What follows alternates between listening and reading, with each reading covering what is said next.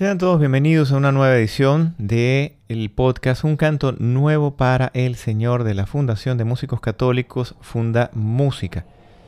Vamos hoy a compartir el comentario del Salmo número 70 de San Agustín.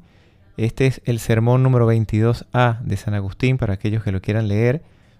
Y nos queremos también poner en manos del Espíritu Santo para que nos guíe, para que nos conduzca en esta lectura eh, y también para aquellos que solo van a escuchar a través del podcast el comentario, pues también a través de esta audición podamos nosotros eh, comprender lo que Dios quiere para cada uno de nosotros.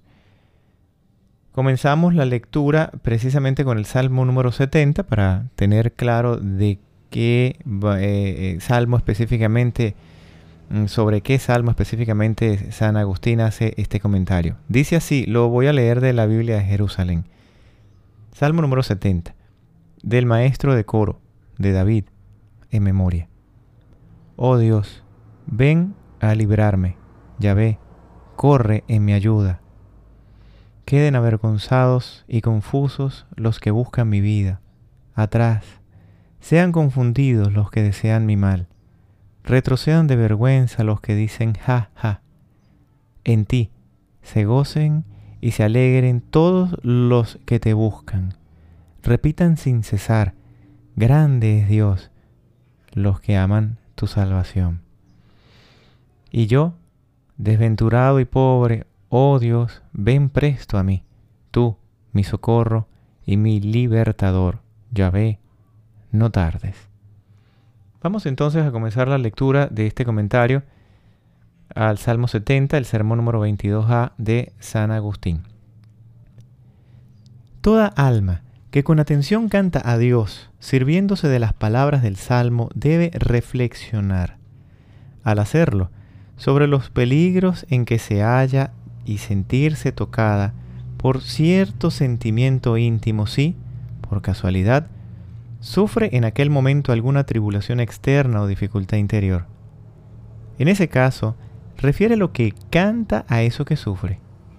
Acabamos de responder, líbrame Señor, de la mano del pecador, de la mano del malvado e injusto. Quizá cada uno de vosotros cuando oye estas palabras de boca del lector o cuando él mismo responde, no piensa más que en algún enemigo suyo, o en uno que le levanta calumnias, o en otro que se apresta a mandarlo a la cárcel, que tal vez compone contra él un escrito falso. Es a ese al que llama pecador, malvado e injusto, y desea librarse de él. ¿Ves a ese tal cantar e incluso cantar con ardor, acomodar su rostro a las palabras del Salmo, alguna vez hasta regar el rostro con lágrimas, suspirar mientras canta?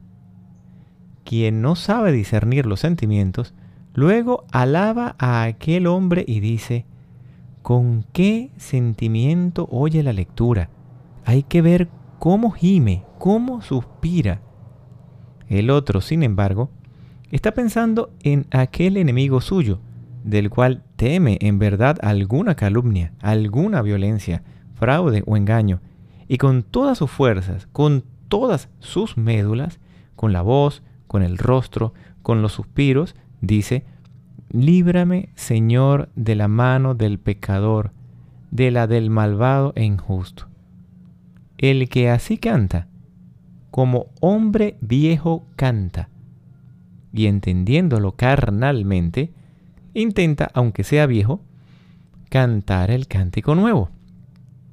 Si canta el cántico nuevo, cántelo haciéndose el nuevo. ¿Qué significa cante el hombre nuevo? Renuévese con el deseo de una vida nueva. Desee otra cosa. Suspire por Dios pensando en algo distinto. Sea amador del reino de los cielos. Más brevemente, sea amador de Dios. Ame a Dios. Ámelo sin esperar recompensa. No otra cosa pretendía objetar el diablo y de ello quería convencer al santo varón Job, como si fuese hombre viejo, para impedir alcanzar lo que está prometido al nuevo. Cuando dice, ¿acaso Job rinde culto a Dios gratuitamente? Si le rinde culto gratuitamente, vence él al diablo. Si no lo hace así, es vencido él. ¿Valdría la objeción del calumniador si Job no adorase gratuitamente a Dios? Por esto te rinde culto, dijo, porque le otorgaste tantos bienes. Si Dios permitió que fuese tentado Job, fue para ofrecernos un ejemplo que imitar en aquel de quien sabía que le adoraba desinteresadamente. A Dios era conocido, pero a nosotros se nos ocultaba. Considerad, pues, lo que aconteció al error del diablo. Queriendo mostrar que uno era prevaricador, hizo muchos santos imitadores. No lo sometió a sí mismo, sino que nos lo mostró a nosotros como ejemplo. ¿Qué pues? ¿Cómo comprendimos que Job le adoraba gratuitamente? Porque no era de quienes se mostraban agradecidos mientras tenían y blasfemaban cuando no tenían, sino que antepuso el agradar a Dios a todas sus riquezas, como diciendo, tengo a quien me lo dio ¿por qué busco lo que me concedió? Diré por lo tanto, hermanos, que quien rinde culto a Dios para obtener riquezas, honores mundanos, y le pide estas cosas, manifiestamente no le rinde culto gratuito, lo hace por el premio. Si Dios no le concede estas cosas, juzga que debe abandonarlo y a la inversa, piensa que ha de tributarle un culto mayor a quien se las dé. Lo cierto es que no las da a nadie, sino él. Pero si algún otro las otorgase, abandonado Dios, acudirían a él todos los amadores de estas cosas. Apóyate en Dios. Sea Él para ti todo tu bien, sea para ti el verdadero bien. Por tanto, después de haber quitado a Job todas las cosas, dado que no pudo quitarle a aquel a quien amaba desinteresadamente, el diablo quedó abatido con las mismas palabras de Job. El Señor me lo dio, el Señor me lo quitó. ¿Cómo plugo al Señor? Así se ha hecho. No dijo, ¿qué voy a hacer contra el Señor? Lloraré por mí, puesto que vencerle no puedo, sino, sea bendito, dijo, el nombre del Señor. Solo, a causa de sus hijos, cuyo pecado temía, rasgó sus vestiduras, rogando con afecto realmente paterno por ellos, de buena gana aceptó que Dios se los quitase, porque de mejor gana todavía se abrazaba a él. Habrá alguno que diga, no rindo culto a Dios por las riquezas, él lo sabe, ni buscando honores caducos y temporales. ¿Por qué entonces? Examinemos a fondo a este hombre que rinde culto a Dios desinteresadamente y desinteresadamente le ama. ¿Por qué? Pues no quiero, dice, riquezas.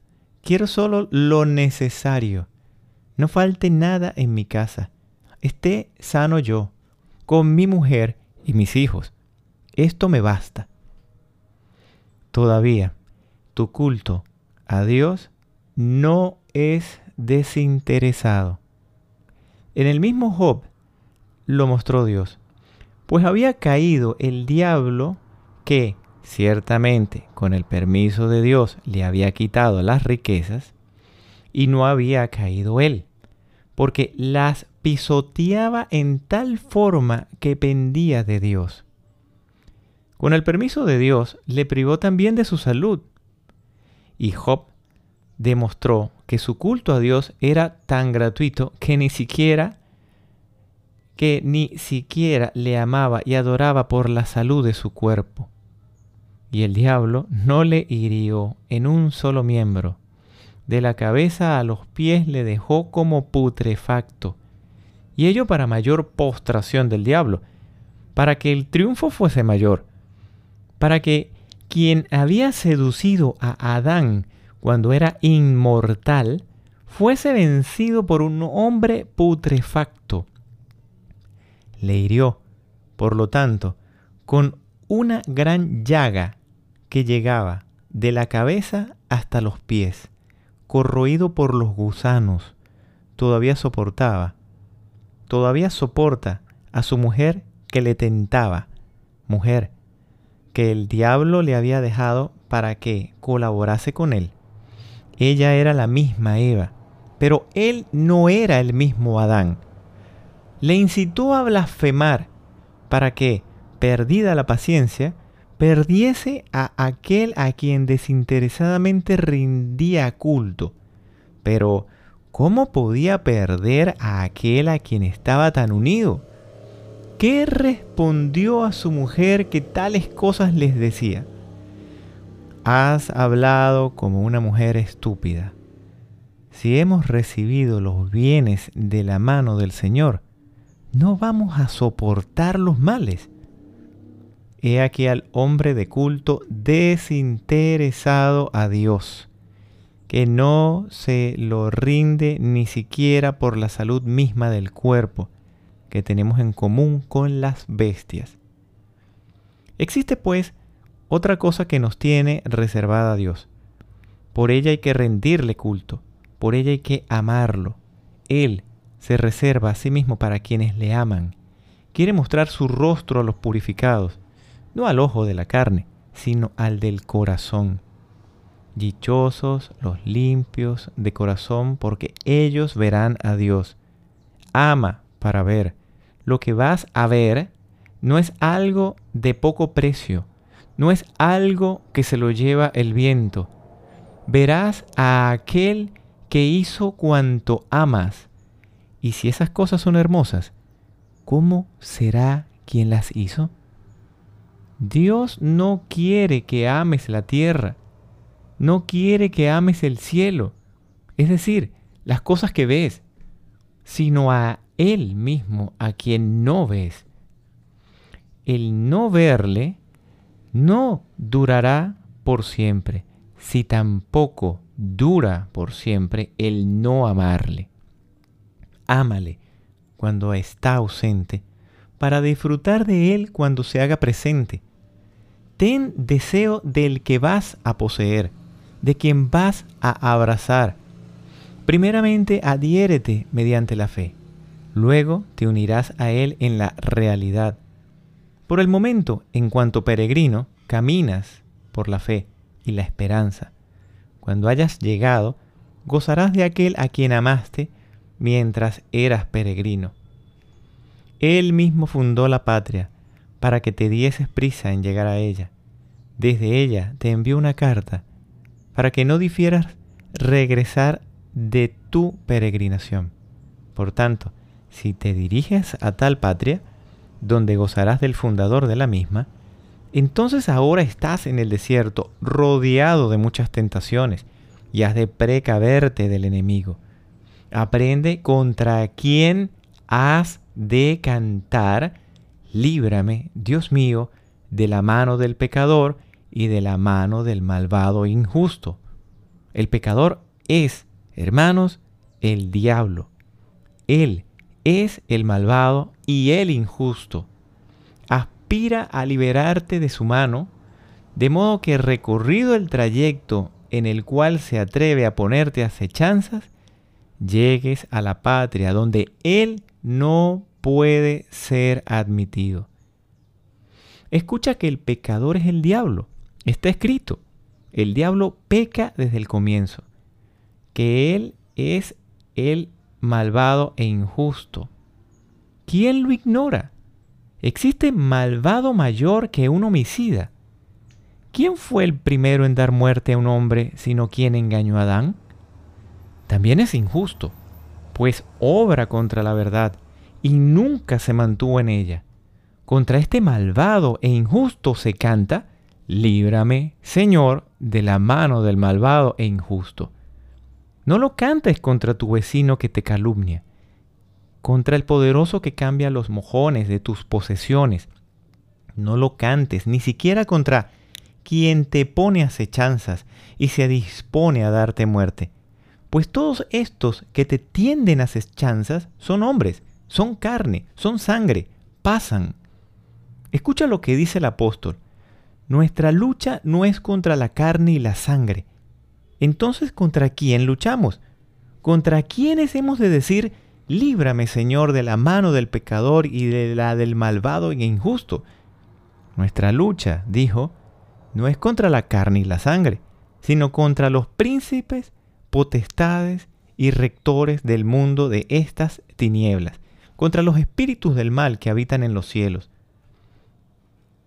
Contra un hombre te precaves evitándolo, contra el diablo orando. A un enemigo visible se le evita procurando no hallarte tú allí donde está él. Evita a quien ves. ¿Cómo evitarás a quien no ves? Orando. Reza contra él. Tus dardos son los de la oración. Tú estás callado, por eso él te tiene, te tiende acechanzas. Rezas tú y él arde, pero reza con el afecto con que amas a Dios desinteresadamente para que tu oración llegue hasta aquel a quien amas sin esperar recompensa. Aquí culmina el comentario a este Salmo número 70 de San Agustín. Mm, vamos a concluir, hermanos, invitándolos a visitar nuestro sitio en la internet, ministeriodemusica.net, y por supuesto invitándolos también a nuestras distintas redes sociales. Recuerden que en el Telegram estamos allí a través del canal todos los días difundiendo algún tema de formación musical desde el ámbito técnico musical, espiritual, eh, según la palabra de Dios. Eh, también estamos compartiendo repertorios litúrgicos todas las semanas. Y bueno, muchas gracias hermanos por acompañarnos. Nos encontramos en una próxima edición de un canto nuevo para el Señor, el podcast de la Fundación de Músicos Católicos, Funda Música. Llegamos al final y queremos invitarlos a escuchar la próxima edición del podcast Un canto nuevo para el Señor. Que Dios Todopoderoso pueda oír el canto y la música de nuestros corazones cada día.